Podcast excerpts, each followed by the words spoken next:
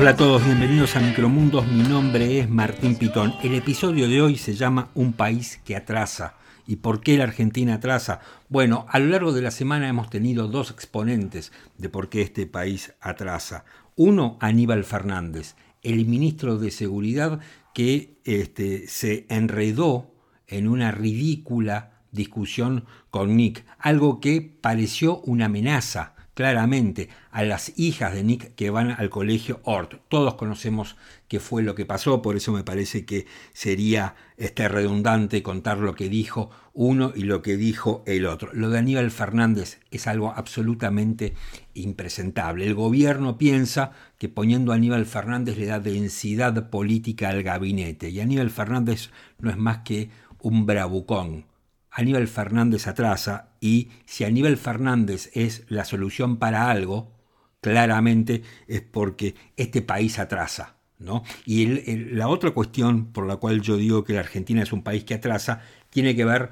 este, con Roberto Feletti, que eh, acaba de estrenar cargo como secretario de Comercio. ¿Qué propone Feletti?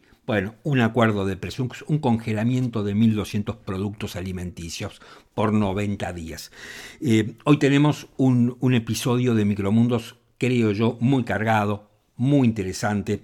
Eh, yo voy a estar hablando y haciendo un pequeño análisis, que ya lo he empezado a hacer en realidad, de por qué la Argentina atrasa, poniendo como centro a Aníbal Fernández y a Roberto Feletti, eh, pero además vamos a hablar con Diana Mondino, economista, justamente sobre el tema del control de precios. Vamos a analizar el debate de los candidatos a diputados por la ciudad de Buenos Aires con eh, Carlos Fara y un tema que me parece a mí importantísimo.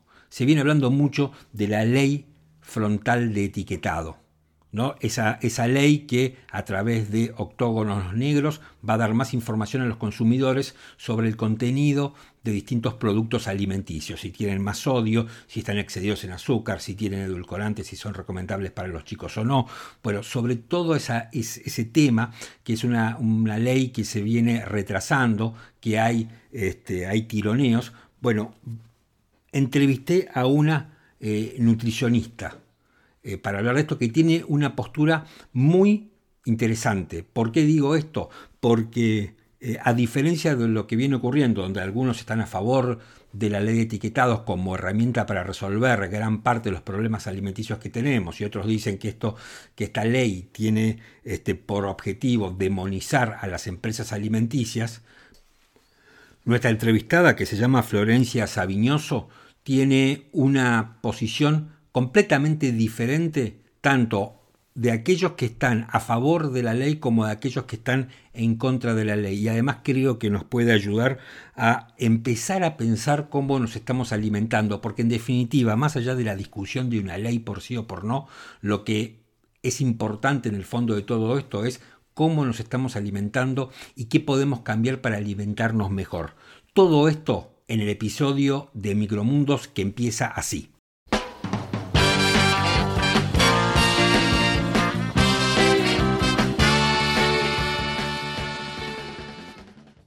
Todos sabemos que la Argentina adolece de un montón de problemas. Y también sabemos que eh, la Argentina no es muy eficaz en resolver sus problemas este, permanentes y crónicos. Pero el principal problema que yo creo que tiene nuestro país es que es un país que atrasa. O sea, la Argentina atrasa. ¿Y por qué digo que atrasa? No solo porque la Argentina no pueda resolver los problemas crónicos que tiene, sino que intenta resolverlos utilizando soluciones que generaron más problemas y que ya se ha demostrado en el mundo que no funcionan. Un ejemplo es eh, el control de precios que por 90 días está impulsando el flamante secretario de Comercio Roberto Feletti para, según él, darnos felicidad a todos. La Argentina por lo general lo que hace es atacar los efectos de los problemas, pero no la causa de los problemas. Por eso es que no los puede resolver. Aníbal Fernández es otro ejemplo de eh, un país que atrasa. ¿no? Aníbal Fernández es un señor eh, de otra época, un señor del paleolítico de la política, eh, que cree que doblando la apuesta, hablando como un compadrito, amenazando, provocando, un bravucón de feria, cree que de esa manera se le da densidad política a un gabinete.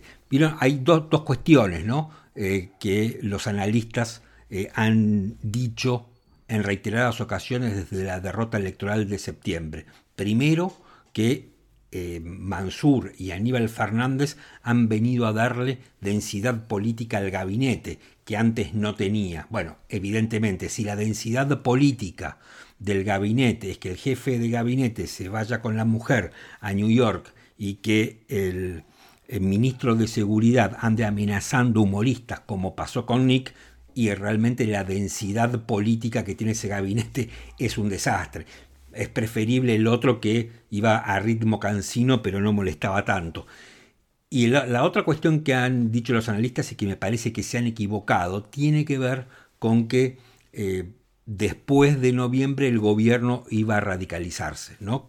Eh, y me parece que se han equivocado. ¿Por qué digo esto? Porque el gobierno empezó a radicalizarse. No es cierto que el gobierno va a esperar el resultado de noviembre para radicalizarse. El gobierno ha comenzado a radicalizarse desde ahora. Por eso Aníbal Fernández aparece como un bravucón de feria. Por eso Aníbal Fernández hace lo que hace, ¿no? Y empieza y trata de pedir disculpas cuando en realidad no se quiere disculpar. Por eso aparece Feletti imponiendo o tratando de llegar a un acuerdo para establecer un control de precios por 90 días. Sería buenísimo que Feletti explicara, por ejemplo, qué pasa el día 91 con su control de precios. Vuela por el aire. Digamos. Así que la Argentina atrasa, el presidente atrasa, la visión, digamos, atrasa, pero no solamente eso, sino que todo este atraso no es anecdótico y lo que hace es profundizar el problema. Este, este, me parece a mí que es la cuestión central. Además, intentamos aplicar medidas que pensamos que son soluciones y en realidad ya sabemos todos que fracasan, que no han solucionado absolutamente nada y lo que es peor, agravan los problemas.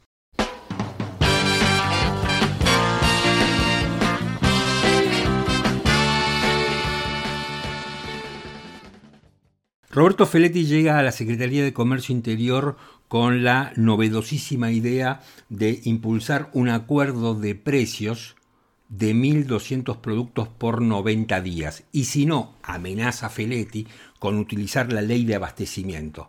Lo de Feletti no es novedoso, el fracaso que va a tener este, la iniciativa de Feletti tampoco lo va a hacer. ¿Qué pasa el día 91? Nos preguntamos. Feletti ataca las consecuencias, no ataca las causas. Feletti no piensa, no, se no debate sobre cuáles son las razones por las cuales los precios de los productos alimenticios aumentan.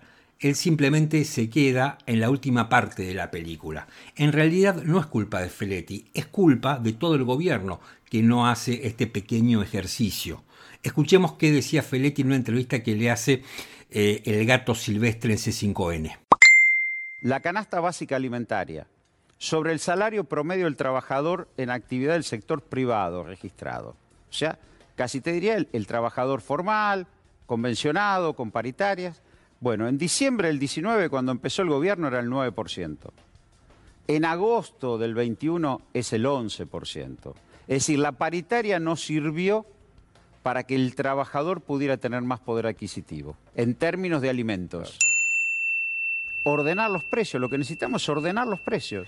y mientras tanto mantener el diálogo. Yo no, es que me niego a dialogar, Yo estoy procurando un acuerdo frente a estos números, frente al número de inflación, frente a la perspectiva que esta inflación se mantenga. ¿Por qué además? Porque estamos en el último trimestre del año, es un trimestre de consumo, la gente sale de la pandemia hay más movilidad de gente, hay más movilidad de bienes, vienen las fiestas. Vienen las fiestas. Vienen, las, fiestas. Digo, van a ser las primeras fiestas después de la pandemia donde va a haber reuniones más o menos más abiertas, más, digo, entonces me parece que hay que darle alegría al pueblo argentino. Todos debemos estar agradecidos porque Feletti quiere que tengamos ¿no? un trimestre de felicidad. Nos quiere generar eh, felicidad y alegría al pueblo argentino. Lo que dice Feletti sobre eh, que seamos felices me hace acordar a una anécdota que me contó en su momento Martín Lustó cuando era ministro de Economía y discutía con Guillermo Moreno. ¿no? En una de esas discusiones con Moreno, em, Martín Lustó quería descongelar el precio de los lácteos. Y Guillermo Moreno le decía que eh, se podía descongelar el precio de los lácteos, pero que se tenía que mantener congelada, congelado el precio de la crema, porque en cualquier gobierno justicialista se había podido hacer una torta con crema. Esa era la razón para mantener congelado el precio de la crema. Digo, esto es más o menos lo mismo, ¿no? Eh, Feletti quiere traernos felicidad a través de los precios. Obviamente una felicidad transitoria, ¿no? A ver, algunas cifras. La inflación de septiembre fue del 3,5%. La inflación acumulada de todo el 2021 es del 37%.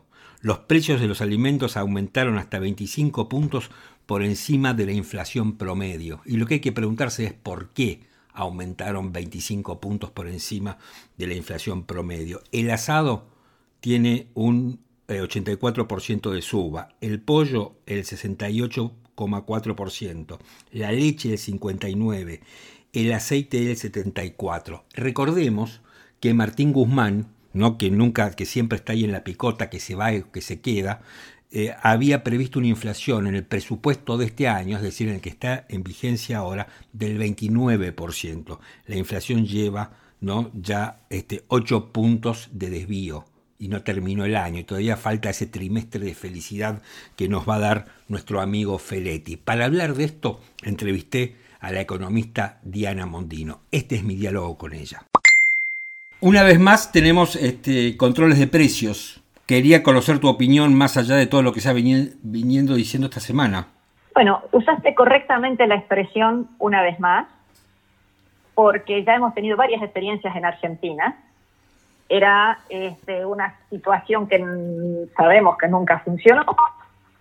Y hay experiencias internacionales en donde tampoco ha funcionado. Hay un libro muy simpático que se llama 4.000 años de control de precios, en donde muestra este, todas las veces que se utilizó y que tampoco ha funcionado demasiado bien.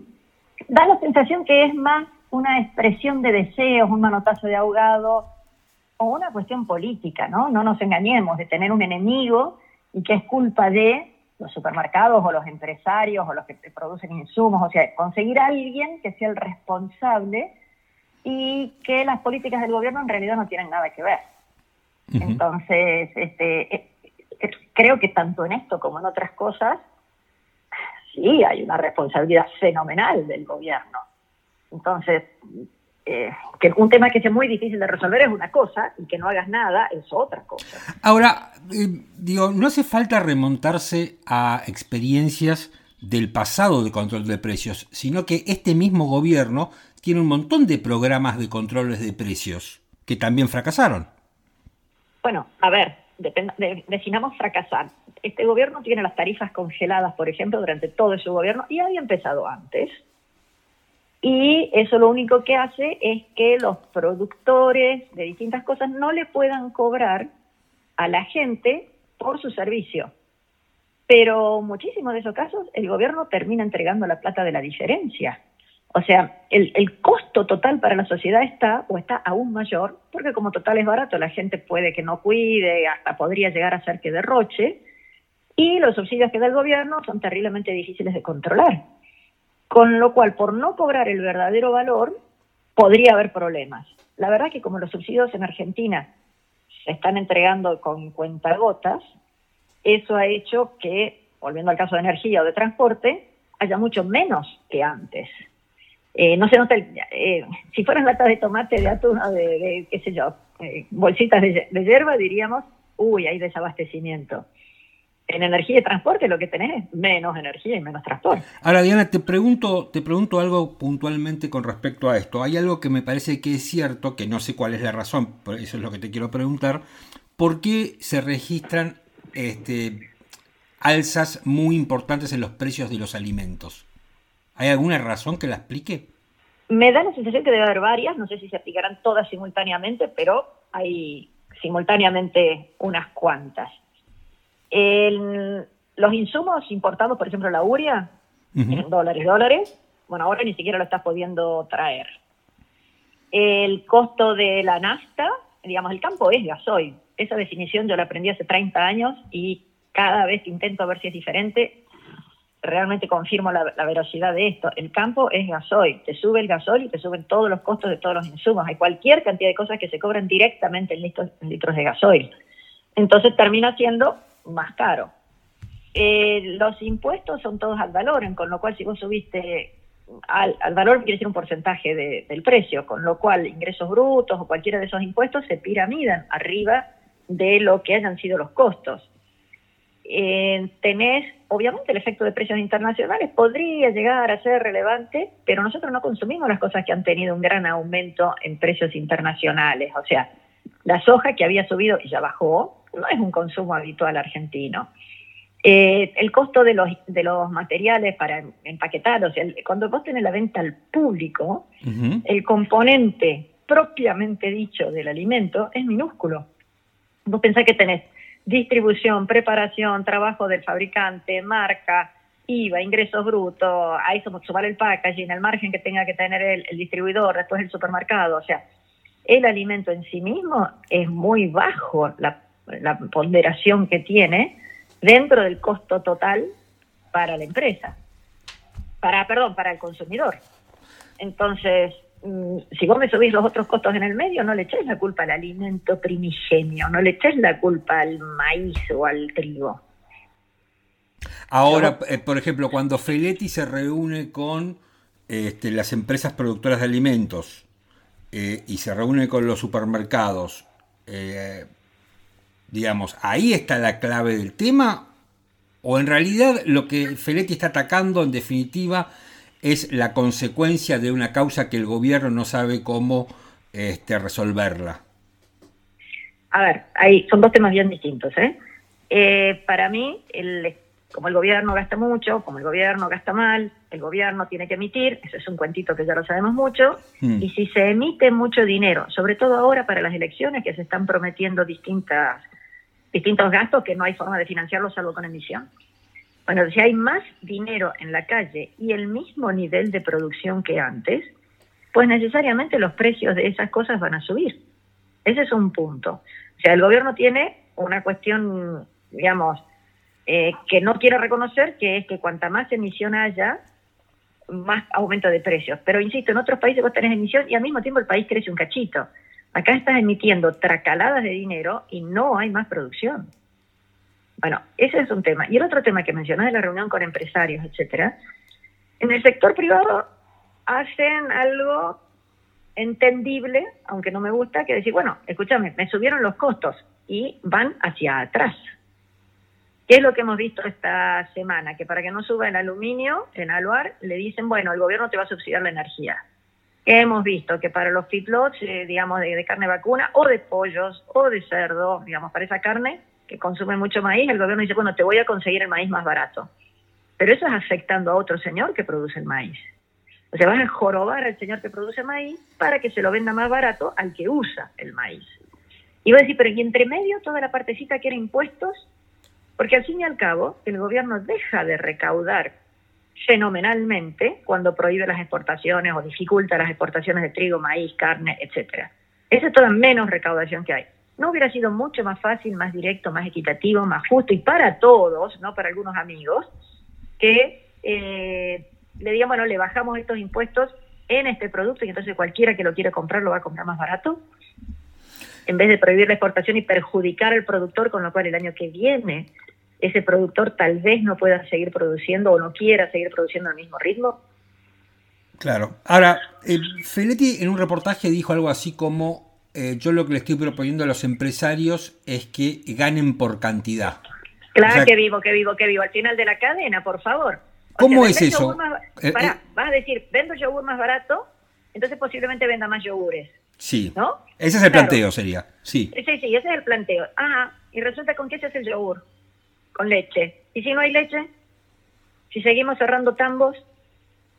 O sea, si vos querés que haya más, favorece al principio de la cadena. Eso es economía uno. Si vos querés que el precio final de algo sea barato, elimina intermediación, y la principal intermediación es el gobierno, con todos los impuestos que están encastadas. nación, provincia y municipios, ¿eh? no nos enojemos solamente con la nación, guarda que hay muchísimos impuestos entre medio que, que, que, suman mucho al costo. Y de nuevo, querer al final más barato, eliminar intermediación y fomentar que haya mucha leche para que sea ahí que eventualmente sea más barato por mayor producción. Ahora, un argumento, discúlpame, un argumento que no sé si será cierto, pero que lo habrás escuchado, que dicen, mira, mil veces se habló de quitarle el IVA a una serie de productos básicos alimenticios. Y el argumento que yo escuché para que este gobierno u otros gobiernos, porque esto es algo que lo escucho de la época de Menem, este, no, no se hace eso es porque si vos le quitas ese 21% a los alimentos, se lo terminan este, agarrando los empresarios. Eh, Martín, yo te dije que iba a ser cuidadoso en el vocabulario de lo que dijera, pero la verdad es que antes me está costando. Antes de empezar la nota, antes de empezar la nota hablamos de eso.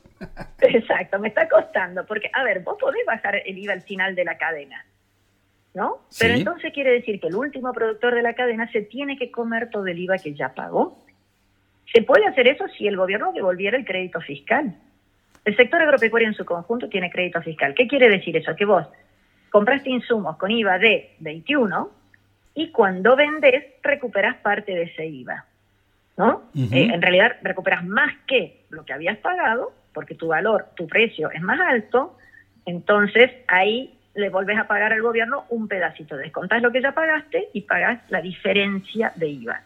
Resulta que si eh, ese IVA no existiera o fuera más bajo, no recuperas el IVA que ya pagaste. Entonces, ¿se puede hacer diferenciación en las alícuotas? Por supuesto, pero que el gobierno devuelva la diferencia. Ahora, sí, sí, pero te entiendo. Te, meto en un tema, te lo quiero mezclar con un este, poquito de política, todo esto que estamos hablando. Eh, a ver, todos entendemos y nos damos cuenta que esto es parte de una estrategia para la campaña. El gobierno quiere descontar la diferencia en lo que fue el resultado electoral de las PASO.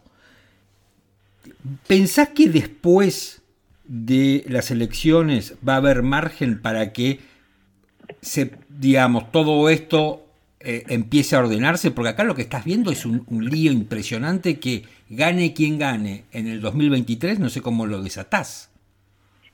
A ver, falta mucho para el 2023. El gobierno sigue siendo gobierno el 15 de noviembre y va a seguir siendo el gobierno por lo menos dos años más. Y si ganaran en estas elecciones, probablemente cuatro años adicionales más. No lo sé, no lo sé. Eh, en que si el gobierno tiene la capacidad y la voluntad de modificar esto dependerá de qué diagnóstico tengan. Yo no sé si ellos realmente tienen el diagnóstico que el control de precios, y bueno, lo ponemos para salir en los diarios, para que parezca que hacemos algo, este, y ya sé que por eso tiene que ser transitorio, o si de verdad creen que el control de precios es algo positivo. No lo sé. Eh, de todas maneras, siempre tienen la capacidad de desarmarlo siempre tienen la capacidad de decir, bueno, esto se va eliminando. Y lo podés eliminar, la famosa frase de shock versus gradualismo, lo podés decir a partir del próximo viernes, esto no existe más, o lo vas liberando de a poquito. ¿no? Eh, depende en qué grado de deterioro tengas, más rápido y más abrupto tiene que ser la solución, más dolorosa, pero digámoslo con todas las letras. Cuanto más se prolonguen las distorsiones en la economía, para volver a un camino de crecimiento más brusco, más doloroso, va a ser el ajuste. Por lo tanto, tratemos de no demorar, tratemos de que esto sea una transición razonablemente fácil. Ahora, si el gobierno realmente cree que estas son las políticas adecuadas, si realmente cree que un control de precios o, crédito dirigido o, o modificar las eh, no sé, la, matriz insumo-producto, que es lo que está haciendo al, modificar los precios abruptamente con maíz, etcétera, si el gobierno realmente cree que esa es la solución, bueno, yo sería bastante pesimista. Este, pesimista y ni siquiera llegando al 2023, pesimista mucho antes, porque vas a estar estrangulando algunos pequeños sectores de producción, pero ese pequeño sector de producción está vinculado con muchos otros y al final este, los afectas Además, hay otro tema que no es ni económico ni político, que es un camino de racionalidad. El mundo tiene 200 países, 7 mil millones de habitantes. La gente que quiere trabajar, ¿a dónde se queda trabajando? En el lugar en donde lo que trabaje le queda razonablemente para él. Claro. el gobierno le va a definir cuánto tiene que vender, cómo tiene que vender, a qué precio tiene que vender, a quién tiene que vender, que ese es otro que estamos empezando a ver. ¿eh? ¿Cómo es eso? ¿A quién tiene que vender? Entonces, bueno, probablemente no haya mucho mucha posibilidad de crecimiento. Bien, Diana, muchísimas gracias. Gracias a vos, Martín. Un beso. Ya, un beso. Hasta luego.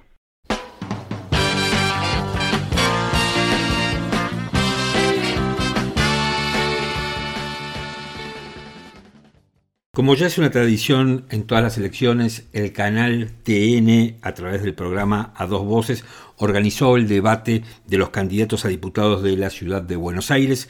Eh, y allí estuvieron María Eugenia Vidal por este, Juntos, Leandro Santoro por este, el Frente de Todos, Miriam Breckman por el Frente de Izquierda y Javier Milei por este, el liberalismo. Bueno, hubo cruces, un poco de todo. Aquí no más de un minuto, dos minutos, este, podés tener una síntesis de cómo se cruzaron entre ellos.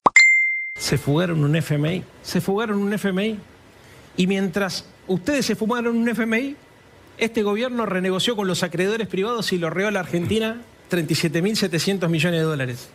Estamos haciendo un esfuerzo por renegociar una deuda que no contrajimos y que no sabemos dónde está. Yo sé que directamente no es tu culpa, pero nos tenés que ayudar a resolver este problema, María Eugenia, porque este problema de la deuda externa no solamente va a afectar al gobierno de Alberto, sino a los próximos gobiernos.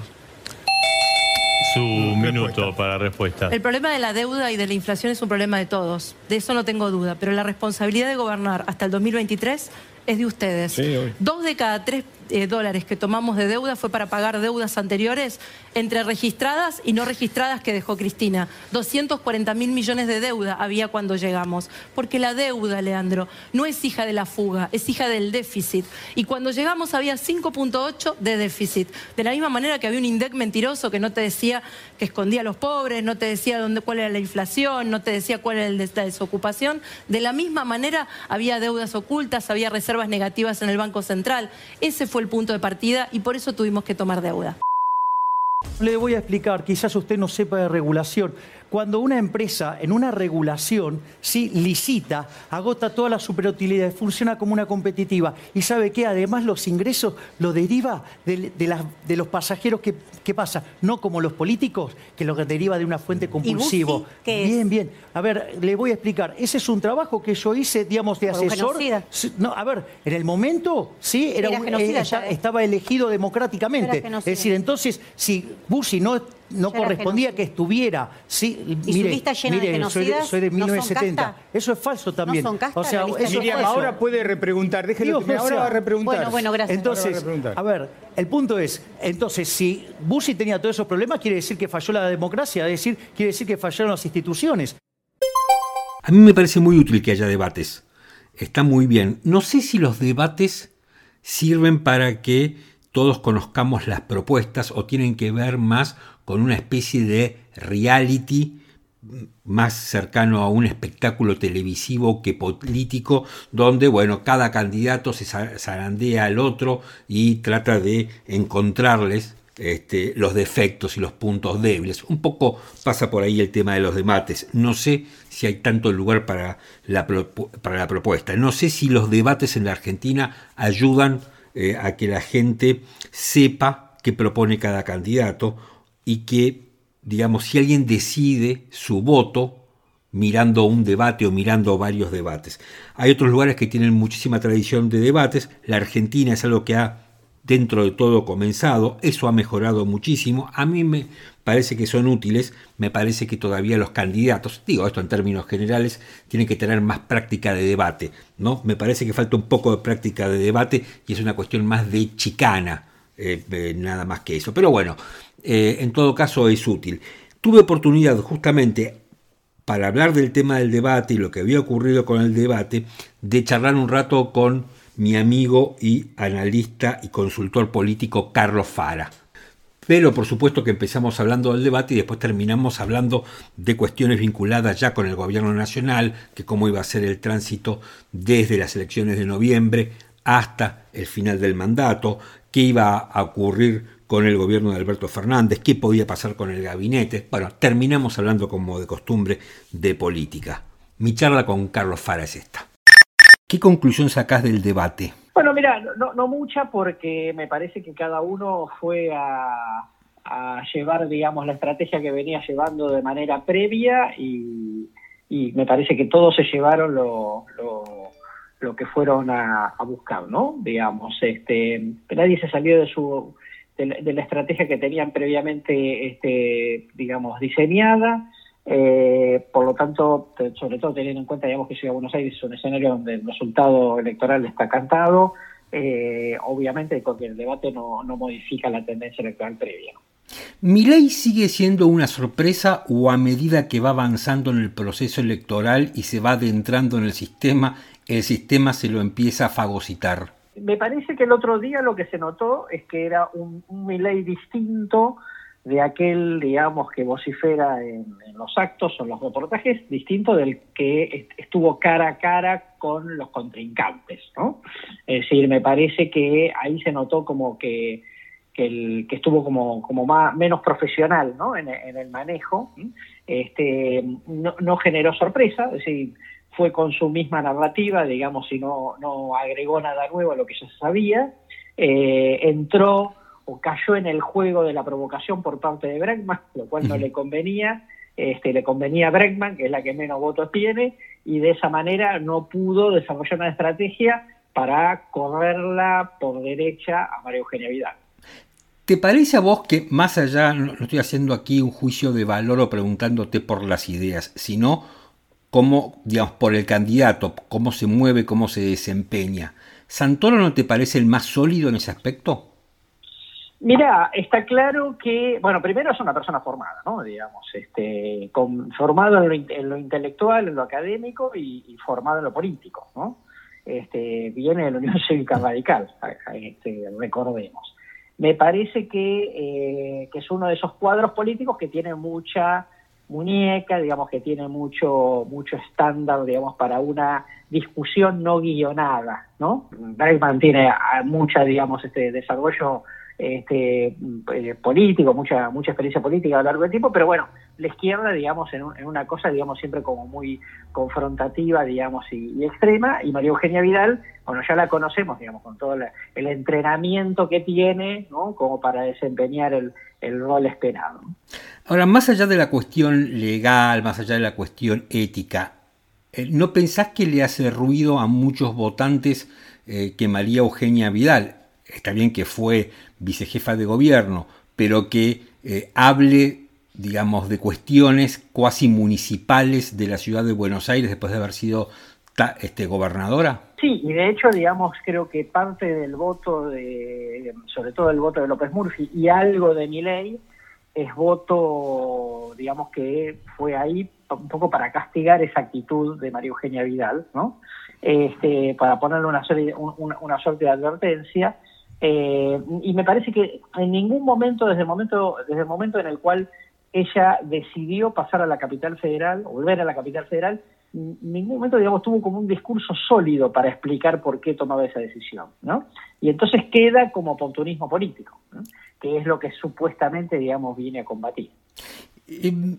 te saco del debate y, te hago un par de preguntas este, sobre lo que pasó esta semana, especialmente eh, la polémica que lo tuvo en el epicentro Aníbal Fernández. ¿El gobierno leyó lo de el 12 de septiembre? Bueno, sí, leerlo leyó. Ahora el problema es cómo lo entendió.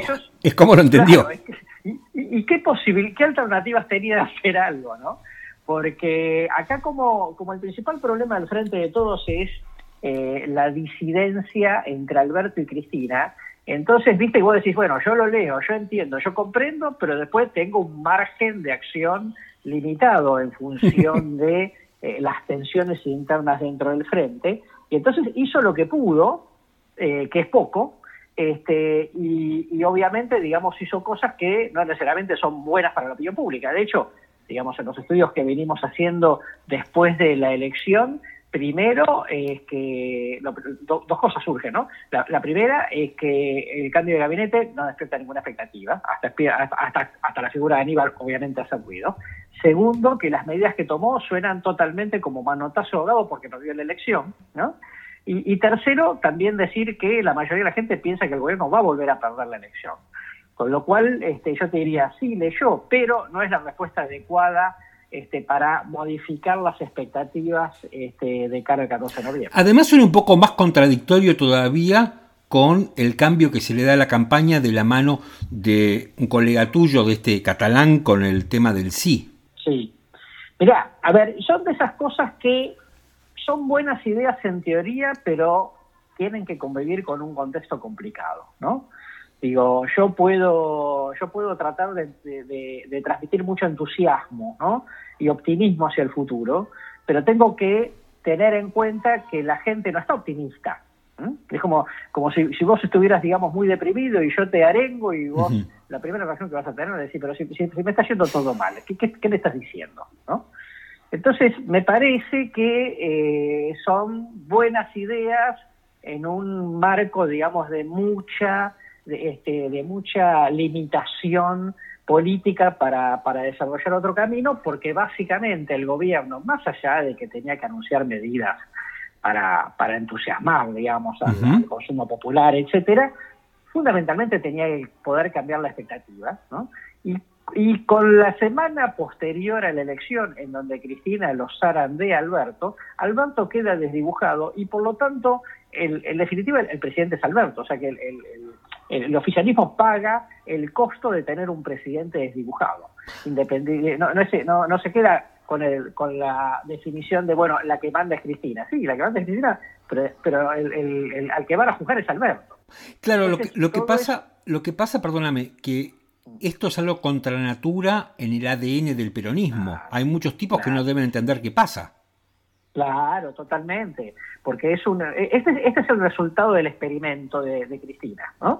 Podría haber salido bien, digamos, pero digamos, eh, entre que vino la pandemia y conociendo a la Cristina y otras prioridades que tienen, digamos, personales ajenas, digamos, a, lo electoral del Frente de Todos, entonces terminamos teniendo un experimento raro, que es una, mezcla rara de musete y de mini, como dice el tango, y que, notes, y que claramente eh, solo abona la incertidumbre para adelante. ¿Te preocupa lo que pueda pasar después, o sea, teniendo en cuenta lo que pasó después de las pasos, ¿te preocupa lo que pase después del 15 de noviembre?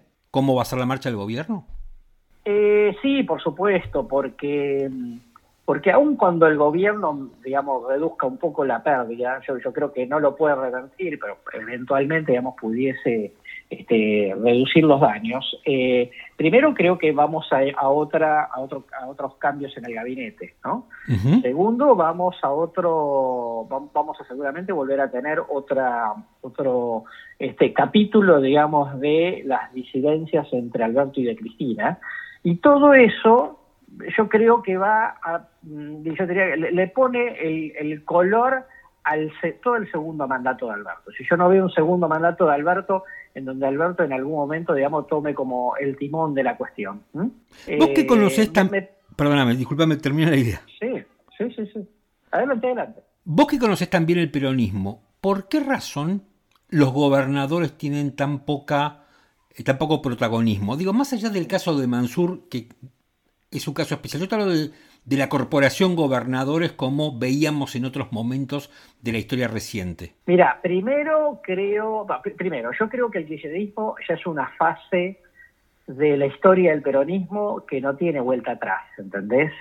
Yo, yo, no, yo no creo, digamos, en el, sinceramente no creo, digamos, en el, en que el peronismo está secuestrado por el kirchnerismo. No, yo coincido con vos, yo coincido con vos creo que es el kirchnerismo, con lo cual es, es otra, otra cosa distinta a la que vos y yo conocemos desde el 83 para acá. ¿no? Eso en primer lugar. Segunda cuestión, porque yo creo que, viste que eh, las últimas elecciones presidenciales son básicamente elecciones entre eh, dirigentes políticos del área metropolitana de Buenos Aires. Sí, sí. Este, Macri, Alberto, Massa, Scioli, y siguen las firmas. Como, o sea, es como dice Rosendo Fraga, que es una clara consecuencia de la autonomía de la ciudad. Claro, y, digo, también es cierto que en los últimos 15 años el mundo ha cambiado mucho, ¿no? Digo, eh, los medios son más medios nacionales, ¿no? Porque llegan a, toda parte, digamos, de la República Argentina, el fenómeno de las redes sociales, ¿no? Este, gobernadores del interior, digamos, en donde han ido perdiendo, digamos, muchos de ellos este, yo diría, autonomía en función de eh, gobiernos eh, o Estado Nacional, digamos que se le ha ido quedando con el tiempo con más recursos este, y entonces ha desequilibrado el poder. Entonces, aquella cosa de eh, gobernadores del interior que venían de alguna manera, digamos, a mostrar el peronismo más federal, como pasó con Menem, como pasó con, con Kirchner, como pasó, pudo haber pasado, digamos, en su momento con De la Sota, que pudo haber sido Reutemann, etcétera, me parece que todo eso se fue desdibujando a lo largo del tiempo por una razón más estructural, ¿no? Entonces, entre que el kirchnerismo tiene un modo de conducción mucho más dura, si querés, eh, y un interior del peronismo que sociodemográficamente se ha ido diluyendo en todo este proceso, entonces es muy difícil que volvamos a ver una liga de gobernadores como la del 2001, que en definitiva digamos, este, fue un, aval, ¿no? Este, sobre todo al periodo. Es decir, que lo que estamos pensando eso tenemos una visión este, un poco vieja de la época del dualdismo. Sí, totalmente. Yo creo, yo creo que además los digamos, más allá de más allá de esto que yo estoy comentando, además prácticamente, te diría, ningún eh, gobernador del interior eh, tiene eh, mm, perfil para una proyección nacional, ¿no? ¿Lo incluís a este, Mansur en esto, en esto que decís, lo incluís a Mansur? Y lo incluye a Mansur. me parece que Mansur es un buen ejemplo del peronismo del norte, feudal, clásico, territorial, etcétera, ¿no? Este, el la única figura que yo te diría que parece un poquito más esperanza blanca, entre comillas, chistosamente, es, es eh, el Uriac, el gobernador de San Juan. ¿no? Me parece que es el único que puede llegar a tener algún tipo de proyección. Todo lo demás parece que están, digamos, cuidando su territorio y, como lo veo con mucha dificultad como para, para convertirse en figuras nacionales. ¿no? Carlos, muchísimas gracias. No, por favor, un placer como siempre. Un abrazo grande. Probablemente hayan escuchado que se viene discutiendo un proyecto de ley denominado Ley de Etiquetado Frontal. Esto tiene que ver con eh, ponerle a distintos alimentos este, unos octógonos negros donde este, se va a advertir a los consumidores sobre si ese alimento tiene un exceso de sodio, un exceso de azúcar, si utiliza edulcorantes y no es este, apto para los chicos, bueno, una serie de información que muchos dicen en realidad es información que ya, está detrás, pero que de esta forma se va a hacer más visible. Ha habido idas y vueltas, se habla de un gran lobby de las empresas alimenticias. Eh, lo cierto es que el proyecto de ley parece trabado. La verdad es que a mí, en principio, me entusiasma el proyecto de ley porque este, me parece a mí que cuanto más información tengamos sobre los alimentos que estamos consumiendo, es mejor. Y la verdad que entiendo, em, podemos empezar a comer mejor. Eh, para, yo es una de las obsesiones que tengo desde los últimos años. Eh, a mí me gusta cocinar, con lo cual este, trato de comer en la medida que puedo de la forma más sana posible. Creo que todavía nos falta mucho, o al menos a mí me falta mucho, pero me parece que es bueno ir cambiando los hábitos. Lo que pasa es que como todos trabajamos, no tenemos tiempo y muchas veces por una cuestión de comodidad, y de falta de organización, ponemos, llegamos y ponemos una pizza o nos compramos una milanesa de soja que andás a ver cómo fue hecha. Bueno, lo cierto es que el tema de la alimentación yo creo que es algo que nos debe preocupar cada vez más y especialmente cuando uno pasa de cierta edad porque empieza a diseñar cómo va a ser su vejez. Yo hace mucho tiempo sigo a, a un grupo de cocineros y eh, la, pareja de uno de ellos es una nutricionista que también sigo en las redes, que a mí me parece que tiene una mirada muy interesante eh, sobre todo el tema de la alimentación, porque tiene, eh, no diría una mirada disruptiva, pero me parece que tiene un sentido común realmente impresionante y por eso la sigo. Se llama Florencia Sabiñoso. y tuve oportunidad justamente con ella de hablar sobre la ley de etiquetado frontal, la, consulté y me dio una visión que yo no me la esperaba. Eh, y a partir de ahí se dio un diálogo súper interesante que me parece que, digo, más allá de estar eh, todos metidos en los macro temas, está bueno eh, preocuparnos por estas cosas que son las del día a día. Digo, más allá de la inflación, de la campaña, de todo lo demás, está bueno que nos dediquemos a estas cosas. Mi charla con Florencia Sabiñoso, que tiene su este, cuenta en Instagram para que la sigas, NutriFlori. Yo sé que vos tenés una postura muy particular con respecto a la ley de etiquetado frontal, que yo en un principio me parecía importante tenerla y vos me parece que me, metiste una cuña ahí en mi pensamiento y me gustaría ah. este, que, la contaras. Mira, Martín, eh, yo no es que esté en contra de la ley de etiquetado frontal, sino me parece que no va a cambiar la historia, ¿entendés? Que va a generar más de lo mismo.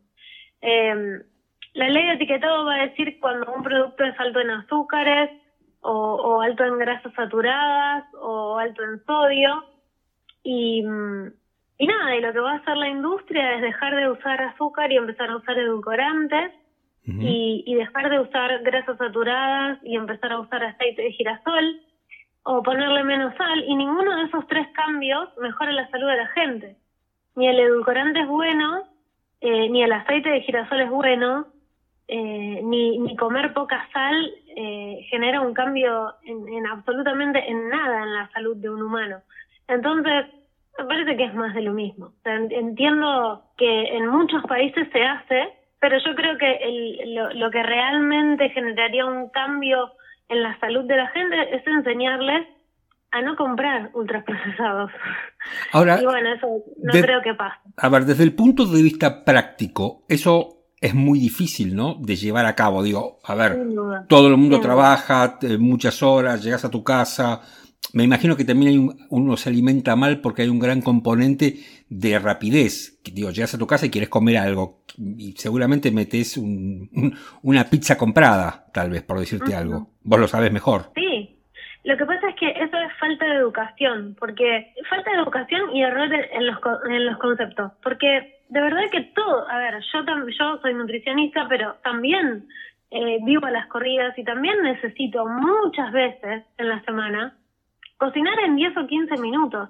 Pero es una cuestión de organización, ¿entendés, Martín? Yo, por ejemplo, no sé, en casa siempre hay milanesas, milanesas de pescado, de vaca, de cerdo, y, y eso yo las saco del freezer, que, milanesas que hicimos nosotros, que rebozamos en casa, que le pusimos huevo, ají, eh, ají molido, perejil, ajo, y las cocinamos en 10 minutos. Y tenés algunas verduras que a veces metemos toneladas en el horno, y después tenés para dos o tres días, o sea, es cuestión de aprender a organizarse, porque tarda el mismo tiempo en el horno en cocinarse eh, una hamburguesa comprada o una milanesa de soja que una milanesa casera. Es el mismo tiempo. Ahora, con la ley de etiquetado, ¿no te parece que, a ver, si bien puede ser que al principio la ley por sí misma no genere los cambios profundos que, que se necesitarían, no puede ser una herramienta para que la gente empiece a tomar determinada conciencia y empiece a presionar y, y también a educarse en el sentido que vos estás diciendo? Sinceramente no lo sé, no lo sé. Yo, por lo que tengo entendido, en los países que, que la implementaron, los resultados han sido buenos. Yo, a ver, no es que me oponga a la ley, simplemente me parece que no va a generar un cambio radical en la historia, nada más. Puede ser, ojalá. O sea, ojalá al, uno ver que un alimento es alto en azúcar genere algo. Sinceramente me parece que no es desde ahí, desde donde hay que educar. Creo que, que, que no es en el supermercado y no es en el, en el packaging del producto. ¿Entendés? es, es que los profesionales empecemos a, a ver a la nutrición como algo mucho más integral. O sea, es, es un problema de sistema para mí, el, el, el, que hoy haya tanta gente obesa y tanta gente diabética y tantas personas enfermas. Creo que es cultural y que habría que trabajar mucho más en las escuelas y con los chicos y en la prevención de todo. A ver, las guías alimentarias argentinas son un desastre. ¿Por qué? Tienen conceptos viejísimos de nutrición, erradísimos. Eh, en la, en la base de, de las guías nutricionales argentinas siguen estando los cereales, las galletitas, el arroz, los bolsones que se le entrega a la gente de escasos recursos son bolsones que lo único que tienen es azúcar, azúcar a través del arroz, a través de la polenta, a través de los fideos, aceite de pésima calidad como es el aceite de girasol para la salud y, azúcar y yerba. Es, todo lo que hay en la canasta básica. Está, muy, está muy bueno lo que estás diciendo, porque nunca nadie habla acerca de los bolsones que se le entregan a la gente. A ver, es que es tristísimo, Martín, porque también si, si no les dieran eso, yo sinceramente no, no sé cómo sería, pero a mí me gustaría ver proteínas en los bolsones, o sea, me gustaría ver huevos, eh, no sé, me gustaría que haya más leche, ya ni siquiera leche ponen. Eh, ¿Por, qué, ¿Por qué te parece, a ver, hubo un fenómeno, y esto te lo dice un exfumador empedernido, con el tema del cigarrillo, cuando salió la ley eh, antitabaco, la verdad que yo creo que es uno de los pocos ejemplos donde hubo una aceptación social impresionante y donde hasta hoy está mal visto que fumes adentro de tu casa. Este, y no hay nadie persiguiéndote para que, digamos, para que no fumes porque no hizo falta. La gente creo que rápidamente dejó de, consumir y dejó de, fumar en lugares públicos. Ahora, ¿se puede hacer algo parecido con la comida? ¿O por qué te parece que eso no se da? Me parece que no se da eso en la comida porque hay una asociación muy grande entre la industria alimentaria y la industria farmacéutica. Yo creo que son el equipo del mal. creo que el sistema está armado como para que la gente coma mal y si, y si la gente come mal se enferma mucho y si se enferma mucho tiene que gastar en medicamentos y me parece que a los profesionales... Pero. ¿Vos pensás que hay ese razonamiento que unos tipos se reunieron y dijeron eso? Sí, yo, yo creo que es parte del sistema en el que vivimos. Ok. Sí, no tengo dudas. Sí, sí, sí. De hecho, a ver, los profesionales de la salud, tanto los médicos como los nutricionistas, estamos formados para trabajar sobre las patologías, no, no, no sobre la prevención. O sea, no nos enseñan a decir, bueno, ¿cómo hacemos para cuidar a este cuerpo humano, a esta biología? ¿Cómo hacemos para respetarla? ¿Cómo? No nos enseñan eso, o sea, nos enseñan a cómo lo curamos. Y ahí ya es tarde. Ahora, y es medio paradójico, ¿no? Porque eh, por lo menos aquí en Buenos Aires, eh, y no sé, en Rosario, eh, en, en otras ciudades importantes, tenés como un auge de la gastronomía, de los lugares que dicen ser sanos, y, y, uno tiene la impresión que comemos cada vez peor. Claro. Digo, está, está muy de moda hoy ser chef, ser cocinero. Está como... Sí, bueno, y, y eso está buenísimo. Para mí el, el volver a las raíces gastronómicas es, a ver, es volver a cocinar en casa, es volver a cocinar, porque hay una generación que perdió eso de cocinar. ¿Entendés? Hay, hay, hay un rango de, chicos de entre, no sé, 30 y 50 que no tuvieron tiempo de involucrarse mucho en la cocina o, que, o chicos de ahora de 20 que no han visto a su mamá en la cocina. Entonces se perdió un poco la, el traspaso generacional. Yo tuve la suerte de ver a mi abuela, pero pero tengo compañeras cuyas abuelas ya trabajaban y no las han visto cocinar. Claro. Entonces, esta generación nueva de chef y de cocineros y que está de moda, bueno, hace que muchos chicos que no han visto a su mamá en la cocina empiecen a tener herramientas, lo cual me parece buenísimo y creo que es, es parte de prevenir. Eh, de verdad que si nosotros cocináramos o preparáramos en casa todo lo que ingerimos, no habría el grado de, de obesidad que hay o de diabetes que hay, o de hipertensión, porque en definitiva la mayoría de las patologías eh, tienen que ver con un estilo de vida poco saludable, con una alimentación poco saludable. Aun cuando comiéramos comidas, digamos, porque yo sí que la vi cocinar a mi abuela y hacía comidas potentes, digamos, no era algo light, exactamente. Digo, no tendría... Perdón, ¿eh? No, no, no, está bien. Es que el problema nuestro es pensar que lo light es sano. Eso es un error de concepto terrible, pero terrible, que fabricó la industria cuando nos sacó la grasa de la ecuación. Y cuando nos sacaron la grasa de la ecuación y de la alimentación, empezamos a convertirnos en adictos a la comida, porque el organismo, cuando no recibe grasa, no se sacia. Entonces uno tiene hambre cada dos horas o cada tres horas y consume, consume, come, come, compra, compra.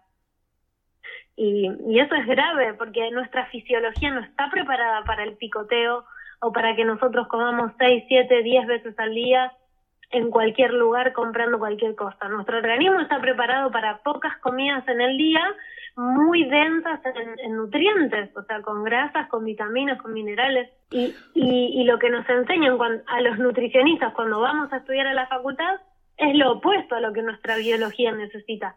Entonces, yo ya pienso que es adrede, no puedo pensar que es una... o sea, de, este razonamiento sale tu asociación entre compañías farmacéuticas y compañías alimenticias. Claro, claro, porque, a ver, mientras yo estudiaba en la facultad, venían muchas empresas a, darnos charlas, a darnos conferencias, a regalarnos anotadores y lapiceras. Florencia, ¿tenés dos o tres consejos muy chiquitos, muy fáciles, muy obvios para alguien que los está escuchando que quiere dar como el primer paso para cambiar su hábito? Bien. Bueno, yo creo que el primer paso es prestar atención a que lo que consumimos no tenga etiquetado frontal, no tenga etiqueta, no tenga paquete. O sea, que volvamos a comer como se comía hace un tiempo atrás, lo cual todavía es posible. O sea, basar nuestras compras en la verdulería, en la carnicería, en la pescadería y, algunas cosas sueltas, no sé, como algún fruto seco o, algo así.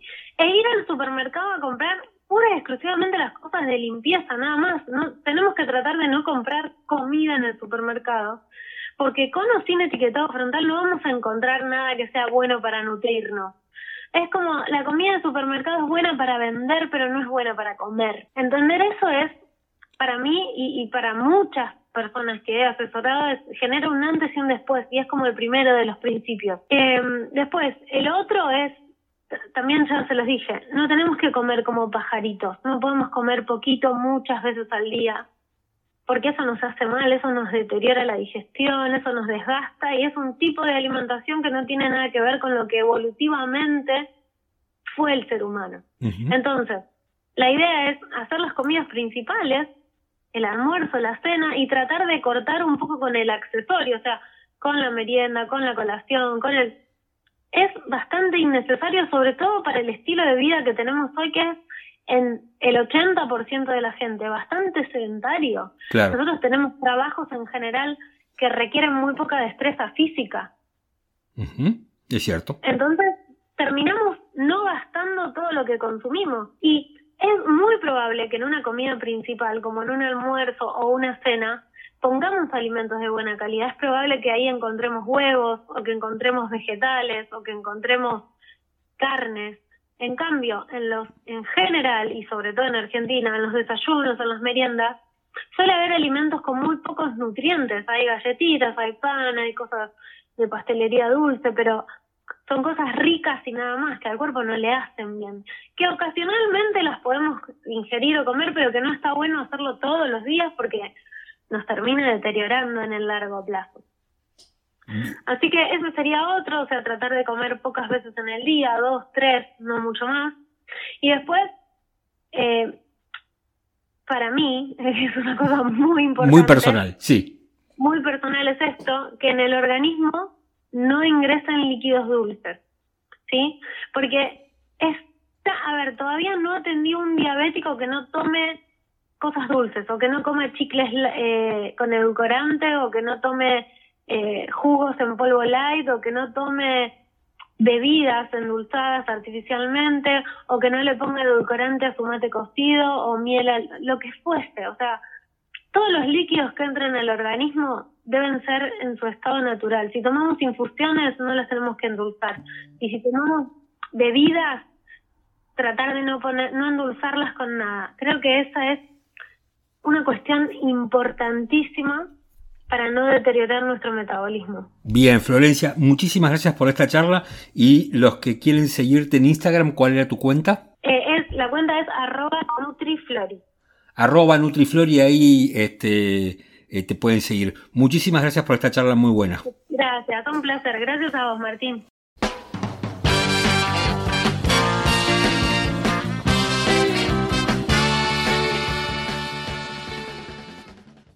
Estamos llegando al final del episodio de hoy, un episodio cargado con mucha información. Espero que a ustedes les guste, me encantaría conocer qué es lo que piensan. Como siempre, en este momento del episodio, del momento, casi siempre digo el programa y no sé si está bien decir programa en un podcast, pero bueno, eh, tengo una serie para recomendarles. Se llama New Amsterdam, es bastante conocida, es una serie bastante liviana, está muy bien hecha. Eh, New Amsterdam es un clásico drama médico, eh, de esos que le gustan tanto a los norteamericanos, ¿no? como ER o Chicago Med. Bueno, New Amsterdam va por su cuarta temporada. Aquí en Argentina se la puede ver este, en Netflix. Eh, creo que hay dos o tres temporadas, pero ya van por la cuarta. Así que para, para ver el resto van a tener que buscar algún medio alternativo. Es una serie que está basada en rigor de verdad, en el exdirector de un hospital que existe y parte de la serie está grabada en las instalaciones de ese hospital histórico que se llama el Bellevue Hospital de New York, que es un hospital público, que es un hospital gratuito. Eh, mm, siempre que se habla tanto de y se critica tanto al sistema médico de los Estados Unidos, que por supuesto es recontra criticable, hay hospitales públicos en Estados Unidos. Bueno, esta serie se basa en las vivencias de un director eh, que está al frente de ese hospital y la serie está basada en las memorias de un ex eh, director del Bellevue Hospital de New York. Así que me parece que es una serie para ver, es una serie donde por supuesto, además de las cuestiones médicas, hay romances, hay idas y vueltas, es una serie liviana, es para cuando venís de trabajar y estás con la cabeza llena de cosas y querés relajarte, bueno, podés ver un capítulo de New Amsterdam, que está bueno. Eh, mi nombre es Martín Pitón, ya saben, pueden seguirnos este, en las principales plataformas de podcast como Spotify, Apple Podcast o Google Podcast. Gracias, nos reencontramos el próximo sábado en Micromundos.